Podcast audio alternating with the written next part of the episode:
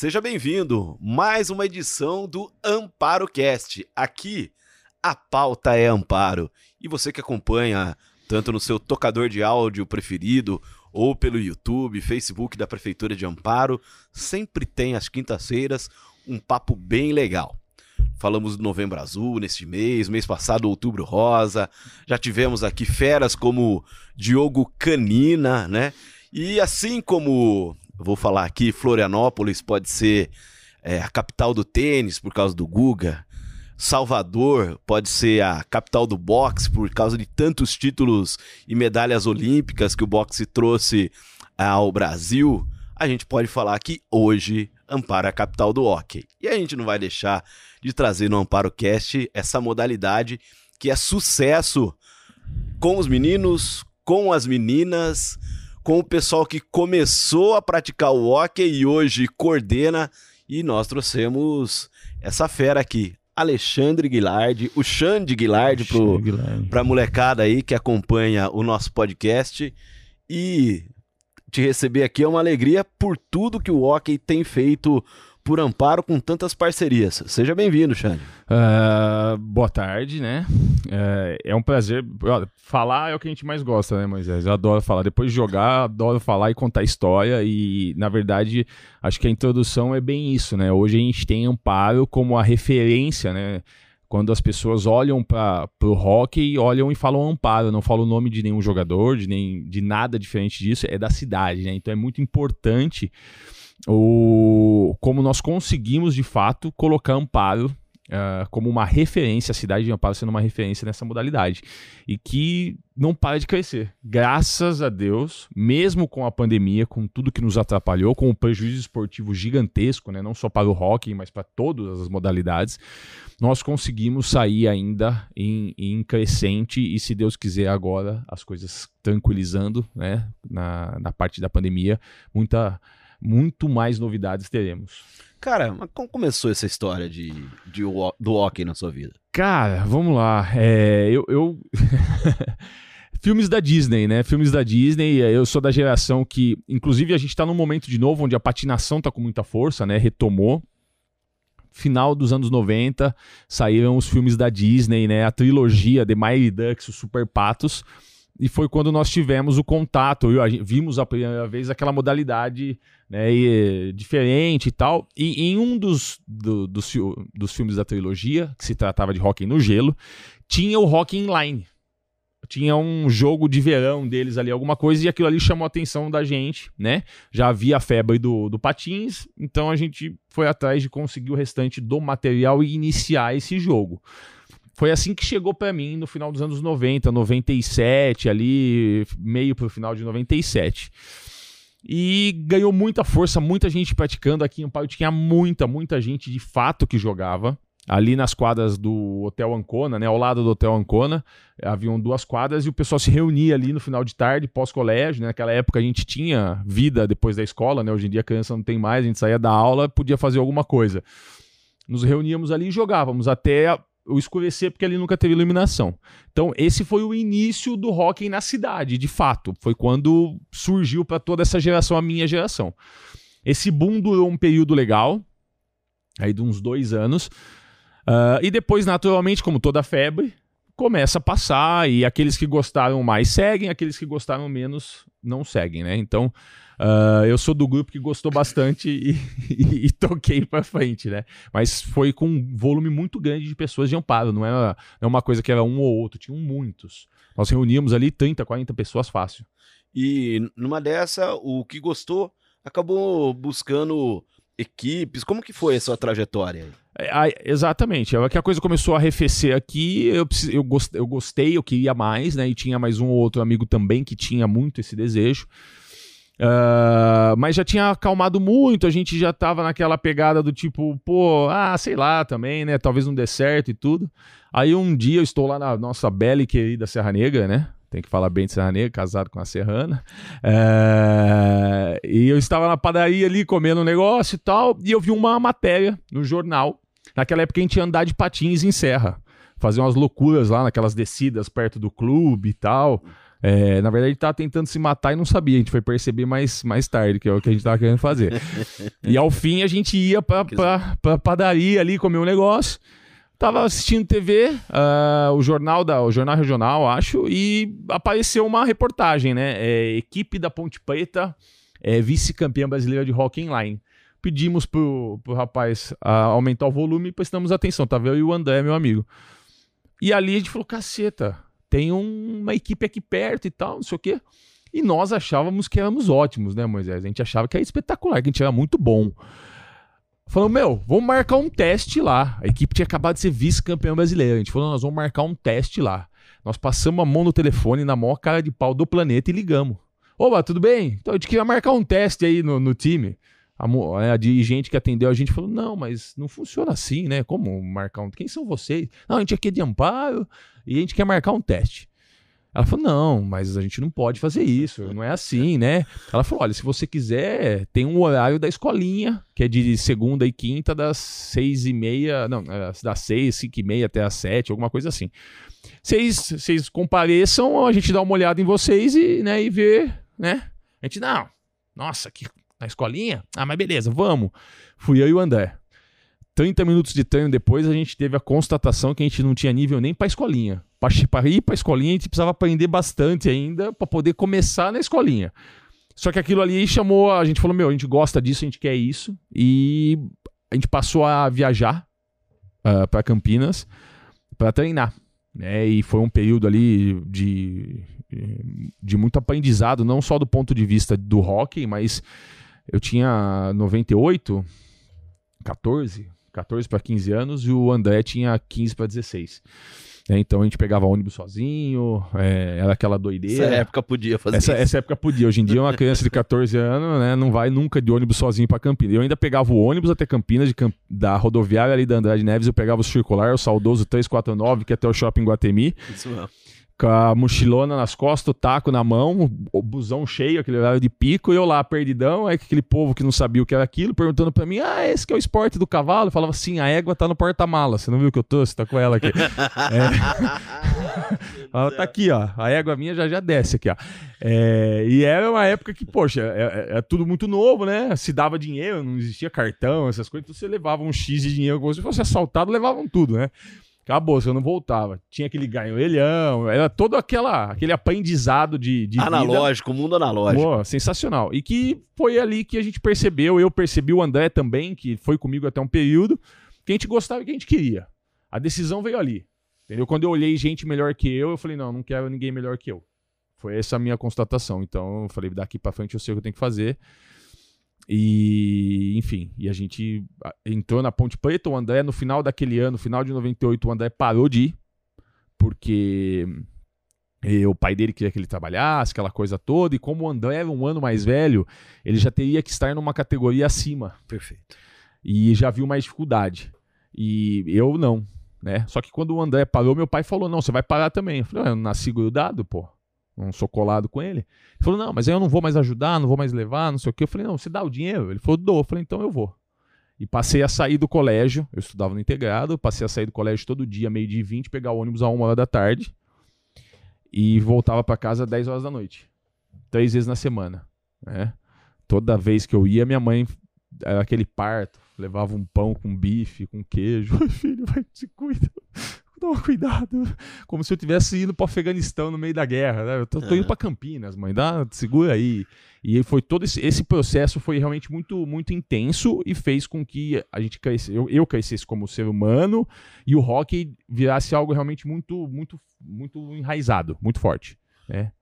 E, claro, a gente vê, claro, a gente é, além da Ponte Preta, depois você tem uma carreira aí que continua ainda, né? Sim, continua. Continua na ativa mas ao mesmo tempo trazer todo esse conhecimento para Amparo. E hoje ser uma equipe que forma já, né? Hoje. hoje exportação. Hoje é tipo exportação. Tipo exportação. Como que foi chegar nisso?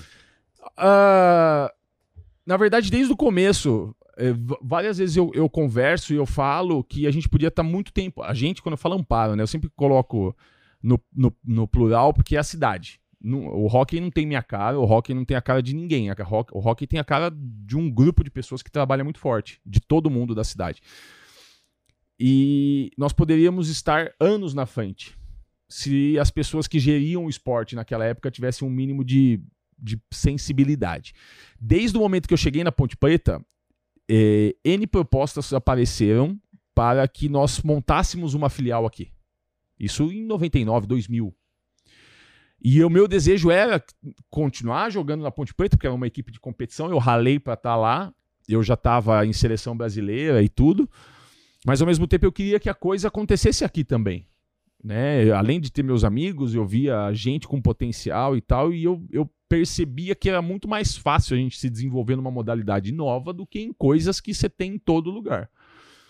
E passamos a trazer o dirigente. A gente trouxe um dirigente da Ponte Preta, o João Batista Passarini. Ele era do, do alto escalão ali, do alto clero da, da, da, da Ponte Preta. E nós trouxemos ele. Moisés, ele visitou todos os clubes da cidade na época. Falou com todos os dirigentes, oferecendo a parceria. Ninguém aceitou. Falou no Atlético, que não tinha um ninguém frequentando naquela época, não aceitou. Falou no Floresta, não aceitou. Falou no Irapuã na época, não aceitou. Acho que e aí falamos no colégio integrado, não aceitou. Ninguém quis ceder a quadra para que tivéssemos uma escolinha da Ponte Preta aqui. Passou um pouco de tempo, o Atlético liberou a quadra externa, mas chovia, não tinha treino. E a gente ficou meio que abandonado, a gente ficou órfão. Então não tinha, a gente não conseguia desenvolver. Até um momento em 2001, quando nós resolvemos fazer um evento aqui, a gente, eu já, a gente já gostava dessa parte de evento. Eu e o Silvio, Silvio Campos, uh, que é, é, é, adora isso aí, é da área do turismo e tudo. Nós fizemos o primeiro final de semana de rock inline na cidade de Amparo. Nós conseguimos patrocínios e tudo e adaptamos o bolão. O bolão ficou 100% adaptado. Bordas e tudo mais. E a Ponte Preta veio fazer uma apresentação aqui. E, absurdo de criança jogando, muita gente, muita gente, muita gente. Ao final daquele final de semana, a Secretaria de Esportes percebeu falou: Poxa, isso aqui tem um potencial. E deixou a estrutura montada. E veio e disse para nós: olha, vocês podem ir usando enquanto as coisas estiverem aí. E a gente passou a treinar lá duas vezes por semana. Mas pouco mais de 15, 20 dias, uh, outras modalidades entraram com pedido, uh, pedindo para tirar o hockey do ginásio, porque o hockey estragava o ginásio. E aí o secretário atendeu e nos tirou. Inclusive foi um vereador na época que entrou com pedido na Câmara tal. Perco o tempo de citar o nome desse cidadão. E tiraram a gente. A gente ficou desalojado de novo. E passamos aí um, quase um ano e pouco sem ter onde treinar. Até que, de novo, a secretaria cedeu a quadra externa. Mas aí chovia, não tinha. A gente levava. O, o kit treino naquela época era patins, taco e rodo. Né? Você secava, chovia de novo, secava, chovia de novo. Todo atleta, quando você comprar o material, vocês compram um patins, um taco e um rodo, que o rodo é bem necessário aqui também. Aí passou-se mais um pouco de tempo, a coisa não, não, não, a gente não conseguia deixar ajustado e, e, tendo todo, esses, todo esse apoio, essa possibilidade de ter essa parceria, né? E não, não fluía até que em 2000 e, final de 2004, começo de 2005, uh, ah, o Paulo Domingues, que é da, do jornal, né? Ele virou presidente do Irapuã. E ele falou: Olha, eu não quero convênio com nada nem ninguém, eu não quero saber, eu quero é aluguel do horário, porque eu preciso pagar as contas do clube. E a gente foi lá e alugou o horário e passou a poder utilizar. Daquele momento que a gente chegou no Irapuã e, e a quadra não era boa, mas era coberta, era o mínimo que a gente precisava, a gente formou a primeira geração campeã brasileira da cidade de Amparo. Só o fato da gente poder treinar quando chovia já era algo Sim. espetacular. E ali dali a gente formou a primeira geração, foi no sub-14, os meninos foram campeões brasileiros naquele ano.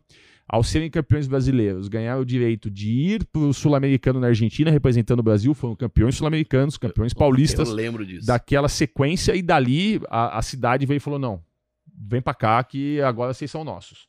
Que não é possível um grupo tão bom de trabalho e tal, tá aí solto. E aí a gente saiu do Irapuã e passou a treinar no centro esportivo. Depois desse São Tomé, de ver para crer, né? É. Meio que foi meio que ver para crer, né? Galera não acredita. É, na verdade, ninguém, ninguém, acredita em muita coisa, né? Quando, é, quando se trata de coisa nova. Mas ali foi um pouquinho de. Foi um pouquinho de. Eu, eu, na verdade, o termo seria estupidez. Eu uhum. acho que é o termo correto para aquelas pessoas que geriam naquele momento. Sim. E é estupidez, porque não enxergar é, você não gostar é uma coisa, mas não tinha custo, não tinha nada. Uhum. Você só precisa ceder o espaço. Né? Sim. Então, é, pra gente pareceu uma coisa muito, muito estúpida. Hoje, vendo do tamanho que tá, me parece, nos parece uma coisa muito estúpida. É, perfeito. E, claro, hoje, e esse tempo maluco, né? é, de pandemia, agora já retomando as atividades, já tivemos. Então temos. A gente está gravando esse podcast no meio, no início do mês de novembro. Sim. Vai ao ar ainda nesse mês de novembro, né? Mas já estamos tendo evento até na cidade, pensando nisso, né? Sim, tudo. Ah, graças a Deus, ah, a, a- a gestão da parte de esportes entendeu a, entende, entendeu a importância das equipes de rendimento. E a todo momento que houve possibilidade de liberação, inclusive acho que talvez a gente tenha sido a equipe que tenha mais gasto dinheiro em testagem. Exatamente para poder manter os atletas em atividade, pensando que se saíssemos na frente no treinamento, sairíamos na frente no resultado. E todo o investimento eh, se pagou. Por quê? Nós tivemos, já finalizamos todos os campeonatos nacionais de 2021, né? São sete categorias que nós jogamos no Brasil esse ano, de campeonatos nacionais em 2021, e nós ganhamos cinco.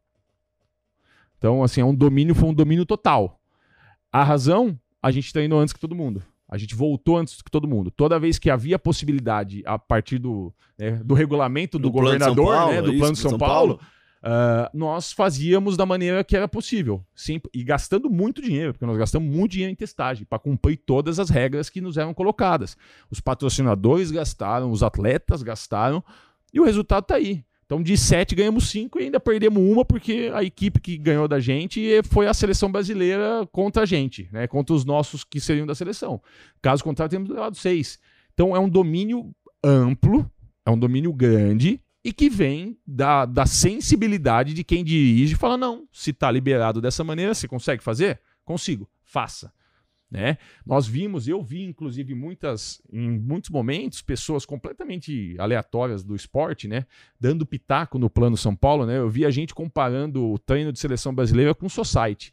E com todo respeito a- a a- aos outros esportes, mas você não pode comparar um esporte de rendimento com um esporte de lazer. Tanto que o esporte de rendimento voltou antes do, do esporte de lazer. Exatamente. Em qualquer modalidade. Sim, em qualquer lugar do mundo. Né? Então não é, não é coisas pessoais ou direcionadas, né? Então a gestão do esporte feita de maneira correta deu pra gente a condição de né, abrir essa vantagem. Ah, saímos aí em todas as mídias do Brasil e do mundo. Né? Inclusive tem um- uma postagem na página da Tour, que é uma das maiores empresas de equipamento de, de hockey do, do planeta, uma das mais antigas, que fez uma menção a gente dizendo que o, o amplo domínio da, de amparo no hockey nacional ficou mais evidente em 2000, que já era evidente, se tornou mais evidente em 2021. E tudo isso por conta do bom trabalho de gestão do esporte. Então, ó, pode? Vamos. Não pode? Paramos. Pode com isso? Fazemos. Né? E os parceiros. Quem segurou o BO da pandemia mesmo foram as empresas. É Rousselot, é Emex, é, é Galera, é Alvita, toda essa galera, todo o supermercado Guarani, todo mundo que hoje faz parte né, das empresas que patrocinam e apoiam a equipe, ao perceberem que o baque ia ser muito grande, entraram junto. E foi o que fez a diferença. Né? E, a- e só fizeram isso porque entendem a importância do, do esporte dentro da cidade, né? Sim, e essa geração que começou aí é, no final dos anos 1990, hoje também, claro, tem você aí Sim. é, à frente, né? Vamos falar assim. Mas tem uma galera que hoje já é técnico dos- da- das outras equipes. Então agora virou uma, uma engrenagem, né? Antes podia trazer, claro, sempre traz. A gente, eu nesses anos de, de, de prefeitura de Amparo já cobri workshop de do Messi do, do, do hockey, É, já tive, já- dos grandes treinadores do hockey mundial já tiveram aqui em Amparo até para trocar a experiência. Mas hoje Am- Amparo tem uma realidade de formar desde do cara que forma o, jogo, o atleta até o pequeno atleta. né? Sim, hoje nós damos treinamento a quem vai dar treinamento. Então é, é, é uma maneira de, de mostrar a competência do trabalho. Porque, na verdade, olhando do ponto de vista do esporte, não é difícil você ganhar uma vez. Agora, seguir ganhando é muito complicado. Então, uh, nós, com esses quatro títulos nacionais da base desse ano, nós atingimos desde 2005 é, 29 títulos nacionais de categoria de base, ou seja, uma média de dois por ano. Não tem ninguém nem perto desses números. Né? Então, ou seja, nós. E, e haviam anos que havíamos, sei lá, na categoria de base, três categorias. Não é um 5, como foi esse ano. Então, isso tudo uh, mostra a excelência e a sequência, né? Acho que talvez um, um, dos grandes méritos que a gente tem é o envolvimento, como você falou, de toda a comunidade. Então, quem deixa de jogar hockey não sai do hockey. O cara não quer mais ser alto nível, ele já quer poder tomar uma sua cerveja, ele quer poder passear com a mulher, porque realmente não dá para ter muita vida quando você está no alto nível. Mas é aquilo, ah, pô, precisamos de, disso, disso, disso. O cara tá lá. Exatamente porque por, por, por ser culturalmente muito intenso e muito forte. E esse cara, quando tem o filho, o filho dele vai pro hockey. É, hoje, só para você ter uma ideia do, do do papo, a gente tá falando com o Xande, mas hoje a gente vai trazer mais dois talentos do hockey. Sim. Uns estão treinando, outros estão na escola, porque a escola também voltou. voltou. Agora, então a gente. Estão é, pagando pra... as promessas. Estão pagando as promessas. Estão tá, correndo atrás do prejuízo mesmo, mas ao mesmo tempo com essa responsabilidade de manter o alto nível não só no esporte, mas também na escola, né, Xande? Porque não adianta nada. Se não tiver o acompanhamento da escola, eles não chegam em lugar nenhum. Eles vão parar em alguma parte. Sim. Então é um conjunto. Então eles precisam ter e a gente faz questão de que culturalmente o rock seja muito in, intenso nesse sentido. E por isso que cativa tanto o pai e a mãe. É legal o pai e a mãe deixar sabendo que ali não tem conversa mole, não tem. É, a, a gente brinca, fala, puta, às vezes você vê lá, o menino cai no chão, ai meu filho, ai não sei o que, e tá lá os treinadores com aquela cara de, de pastel, né, esperando. A mãe vê se ele não vai fazer nada, ele vai levantar. Ele vai levantar. Porque ele sabe que ele precisa levantar. Uhum. É, que aqui ninguém vai ali afagar ele, né? E não é ser malvadão. É da cultura do negócio. A gente não Sim. tolera o cara que desiste, a gente não tolera o cara que, que, que dá chilique, a gente não tolera um monte de coisa. O hockey ele é um esporte resolutivo. Você tem um problema com alguém, você resolve o problema que você tem com alguém. Você tem uma dor, ela é, ela é, ela é limitante, não dá. Ah, não, até dá. Então, se até dá, você dá. Então vai. Você vai seguir. Então, ele não, ele não prestigia o fraco, ele o forte. E é fato. Isso, obviamente, nós estamos falando do rendimento. Uma criança lá de 10 anos, a gente não vai jogar ela para cima e falar, ah, não, se vira, tá sem os dois pés, não, segue o que você tá fazendo. Não, é isso. Mas é um esporte que culturalmente ele te faz buscar ser forte. Ele não tem espaço pro fraco. Uh, e isso mexe muito com a cabeça do menino. Porque tudo que a gente aprende na infância é fazer manha. Né? Pai e mãe tratam igual, igual cachorro. Você chorar alto, você ganha o biscoito. E lá a gente faz o contrário. Quanto mais alto você chorar, menos você vai ter. Então, quanto mais você trabalhar e mais na sua você tiver, mais resultado você vai, você vai conseguir. Então, é, é uma inversão do, do, do, do valor educacional que às vezes a gente tem em casa. E isso, meu pai chega, nossa, mas meu filho veio aqui agora tá. O que, que vocês fizeram? A gente não, não fez nada. A gente tratou ele igual criança e que ele deve ser tratado. Não tem nenhuma mágica. Mas é porque a, o contexto te coloca nessa situação. Então, eu acho que é por isso que é tão cativante para quem joga. E por isso que forma essa comunidade que, que, que, você citou. Que as pessoas seguem se apoiando mesmo depois de, da aposentadoria, né? Perfeito. Esse ano, nesse pouco tempo aí de é, quase tudo liberado, né? É, já tivemos atletas de amparo na Colômbia. Sim. Com o título. Sim. Campeões do desafio internacional. Na verdade, a base da seleção brasileira que foi para a Colômbia era nossa, né? Eu como treinador, o Gustavo, que também é atleta do No Limits como auxiliar, e os, o, o, goleiro, o titular, um dos goleiros, né? O titular, porque eles revezavam, mas ele e o Lars, que é do, do Banco do Brasil de São Paulo, ótimo goleiro. Então a base era nossa. E nós vencemos a Colômbia depois de seis anos. Faziam seis anos que o Brasil não, tinha, não vencia a Colômbia em competições internacionais. A última vez tinha sido comigo em quadro em 2015. E agora retomamos uh, essa condição. E acho que, graças inclusive ao bom trabalho feito, não só com os nossos garotos, mas aos garotos que estão vindo para cá para treinar. Né? Então hoje você tem uma inversão. Antigamente, na, no meu caso, eu tive que sair de Amparo para ir para Campinas jogar. Hoje os garotos saem de Campinas e São Paulo e vêm para Amparo. Então você tem aí meninos recentes no começo do ano que se mudaram para cá, da Portuguesa, do Banco do Brasil, do Palmeiras, estão todos morando em Amparo. porque querem jogar hockey em alto nível, querem jogar na melhor estrutura e querem evoluir. Então, uh, essa, essa mudança desses garotos, esse investimento que eles fizeram neles, fez com que a seleção brasileira ganhasse. Sim. Hoje, para uma criança participar, como que funciona? Uh, hoje, vamos lá, a escolinha nossa, a, a, nossa escolinha, a nossa iniciação, ela é, é em parceria com a Rousselot. Né? A Rousselot tem um projeto de lei do incentivo. Esse projeto já está vigente há um pouco mais de um ano. É algo feito pela Rousselot, total, é zero vínculo de qualquer uma das áreas, inclusive do time, né? Então a Rousselot contratou uma empresa, disponibilizou a situação, tem uma gestão da parte deles, né, com a empresa, e nós somente atendemos eles como os professores como funcionários e as crianças como parte do projeto. Uh, e a cidade cede o espaço para que o projeto aconteça. Uh, então, basicamente, eles têm um controle sobre, sobre o projeto. Então, você chegou lá, você faz sua inscrição, é, você recebe o patins, recebe os equipamentos de segurança, recebe o taco e começa a praticar as aulas. E a Rousselot te dá um ano de prática sem custo, sem custo nenhum. Você não tem custo nenhum, você não paga o seu material, você não paga para jogar, não paga absolutamente nada. Essa é a contrapartida que a equipe dá para a cidade. Então, ou seja, podemos iniciar todo mundo no hockey sem custo nenhum. Uh, após esse um ano, você passa, se você completou o projeto de maneira ok, participou, bacana e tudo, você ganha esses materiais, ele é teu. Então, passa, você usa ele, é, é, você saiu de lá, você leva ele embora.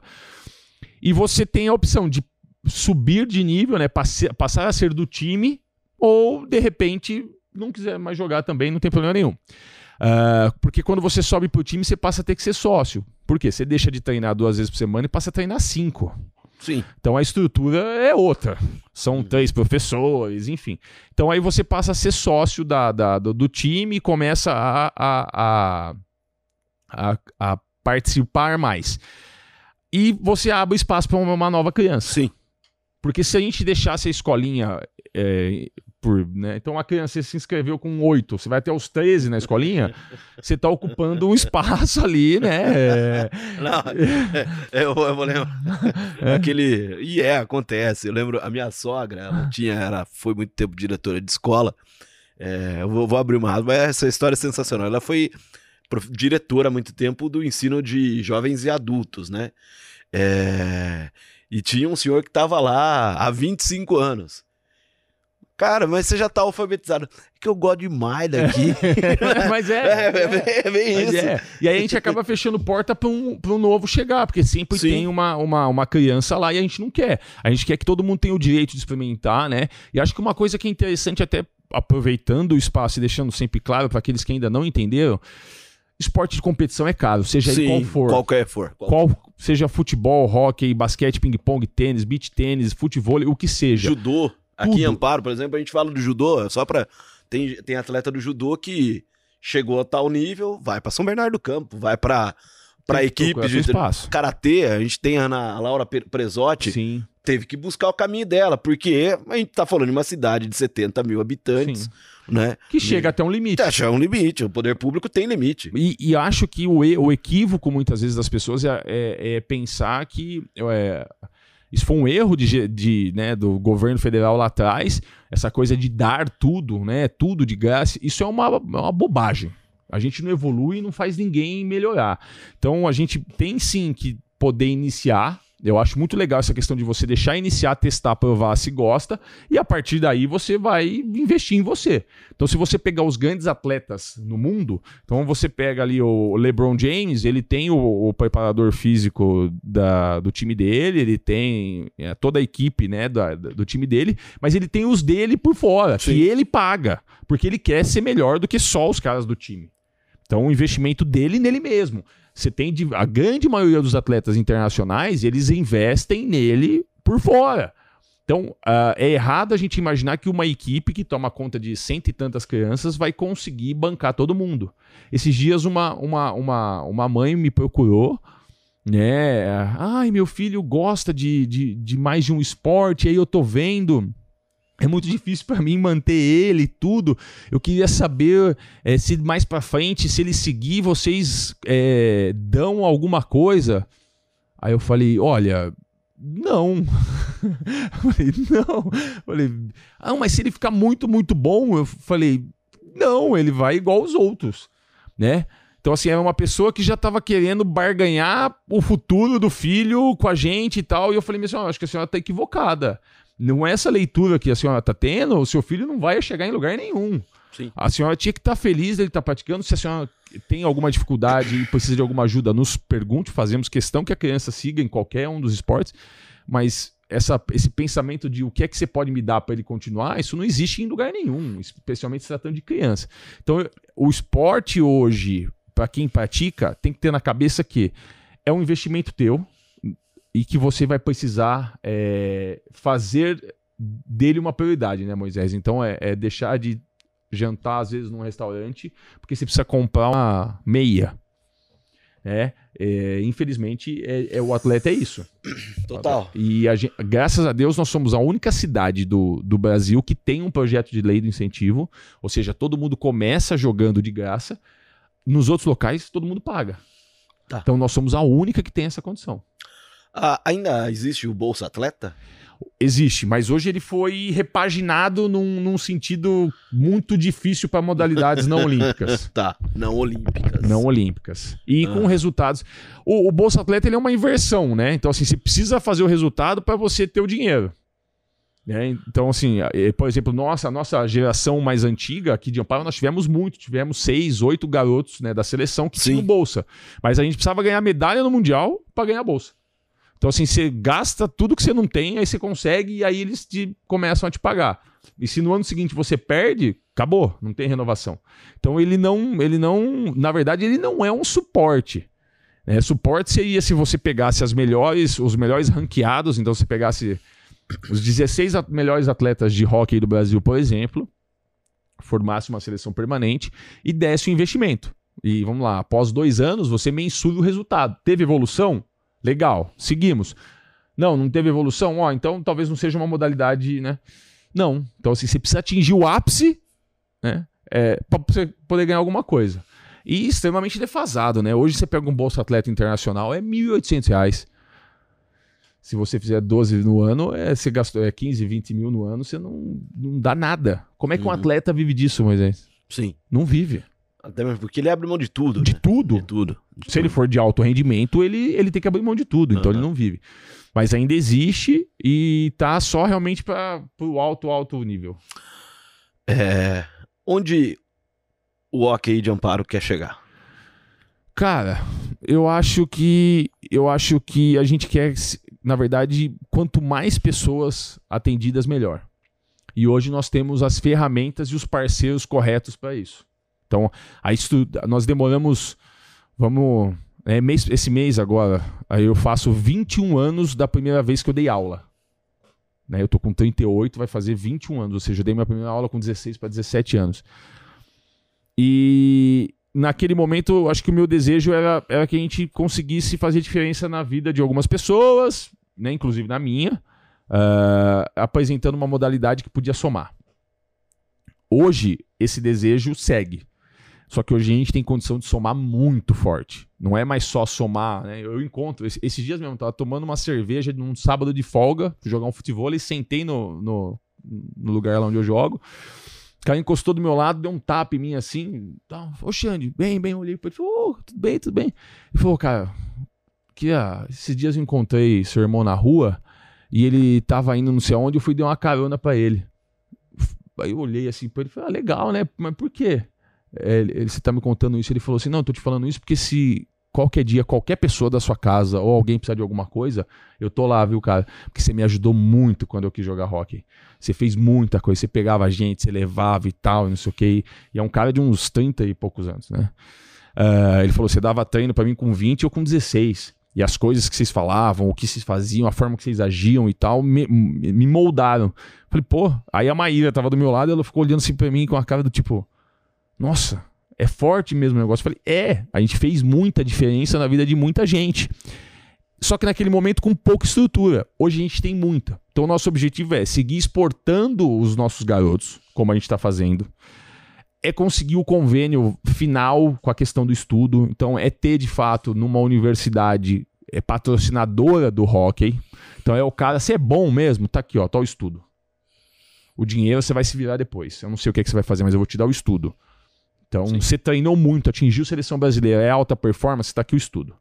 Então, é, hoje são os, os objetivos que a gente tá, tá, tá buscando. E mais, seguir estruturando as coisas aqui com o apoio das empresas, da cidade, da associação de pais que faz milagre, para que continuemos trazendo para Amparo uma fonte de receita turística que a gente vê com pouquíssimas coisas. Sim. sim. Né? Então o hockey hoje ele é uma fonte de receita para a cidade de Amparo. Então, se você pegar ali, pega os meninos da padaria Camanducaia ali quando tem evento no bolão, ele terminou dali, ele, ele sai pescar segunda-feira, porque deu a folga do final de semana dele. Hotelaria. É, hotela, a gente, meu, no evento no Nacional duas semanas atrás, a gente teve gente fechando convênio em Serra Negra porque não tinha hotel na cidade. Então a gente consegue, através do rock, ser um diferencial. Uh, e nós tínhamos tudo para fazer manter esse caminho de saída daqui. E nós conseguimos inverter. Então, o pessoal vem de São Paulo, vem de Minas, vem de Curitiba e vem feliz para Amparo. Fala, meu, que bom que é Amparo. Que bom que é Amparo. Isso é, me arrepia de escutar. Fala, meu, é em Amparo? Eu vou. É desse jeito.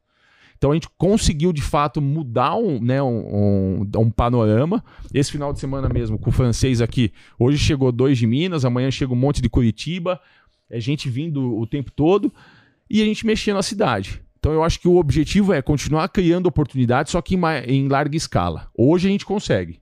Então, se eu tiver todos os meus meninos que se dedicam, que treinem e que tenham a condição de terminar o, o colegial jogando hockey e ir para uma faculdade, e se não for de graça, que seja com custo mais baixo, e depois mandando para fora do Brasil, pronto, nossa missão está cumprida. Acabou, está entregue. O que você vai ser para frente é problema seu, mas a nossa parte está tá entregue. Então, o hockey fazendo a diferença na vida desses caras. Né? E, e da minha parte é entregar. Eu acho que a gente já vai fazer isso no momento que eu parar, porque vai ter um momento que eu vou, eu vou parar. Mas é entregar um legado, né, Moisés? É simplesmente na hora que você fechar a porta aqui, assim, se você estiver saindo, e você olhar e falar, puta, que top, tá entregue. E poder seguir. Treinando outras pessoas para assumirem meu lugar, né? Eu quero daqui a pouco né, poder curtir, quero ter filho, não deu tempo ainda, apesar de estar tá treinando bastante, mas ainda não deu eu tempo também. de ter filho. Às vezes sozinho, mas eu sigo. Hum. É, eu, a gente quer e tal, não sei o quê, mas essa vida louca, pega esse último mês. É, foi França, Colômbia, no dia seguinte e tal, não sei o quê. É difícil manter. É difícil a vida de atleta não é fácil. Não, né? não é fácil, né? Então acho que a gente vai conseguir deixar.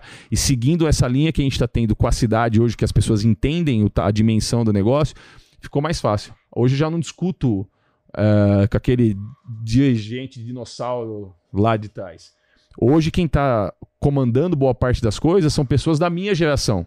Então é mais fácil um cara de 40, 50 do que né, conversar com alguém que entenda um pouco mais das coisas. Então tá mais fácil e acho que realmente o rock pode ser algo é, diferencial e modelo para outras modalidades, nunca concorrente.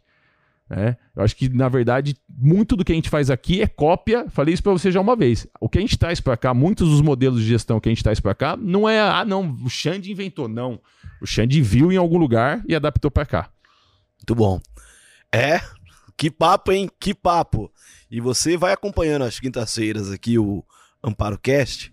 Queria agradecer você demais, Xande. Não, tá à disposição. Xande é Diz que depois que ele acabar com a, carreira de hockey, ele vai cuidar de café lá em Serra Negra, é verdade? Puta vida, velho. Rapaz, eu, eu, tinha, eu, tinha, duas certezas na minha vida. Uma que eu, que eu ia jogar hockey e a outra que eu nunca que eu me enroscar em Serra Negra. Uma eu, eu acompanhei, a outra, rapaz, travou. Travou. Travou. Esse, esse, essa subidinha pra, pra, vai ficando grande, vai ficando. Outra. Sabe o que acontece, Moisés? Vai ficando curto espaço. Vai lá, volta, vai lá, volta, vai lá, volta. Né? O bom é que eu trouxe ela pra cá. É, isso é, já é vantagem. Já é uma vantagem, né? Mas a gente ainda tem lá o Willio, que é o chefe do departamento lá. É.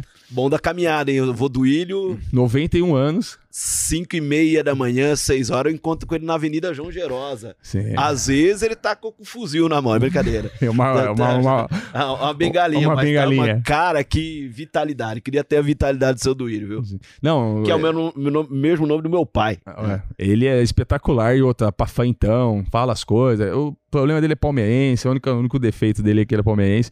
Mas fez uma neta bonita e tá bom, eu, eu cuido. é muito bom, gente. Os papos, a gente vai, vai, vai, vai, vai Começa a falar besteira. Vai é, começar a falar é, besteira. Vamos manter numa parte séria. Vamos na hora lá. da edição, mantém só uma parte séria aí, tá? Porque depois já fala asneira, aí daqui a pouco minha mãe, pô, não dá pra pôr você em lugar nenhum, só fala bobagem, só piada fora de hora. Tranquilo. Xande, muito obrigado. Muito obrigado a você que acompanhou esse papo super legal sobre o hockey. Como eu disse, Salvador é do box, Florianópolis é com o Guga, Amparo é a capital do hockey e o Amparo Cast sempre traz pra você aquele assunto que você gosta, porque aqui a pauta é Amparo.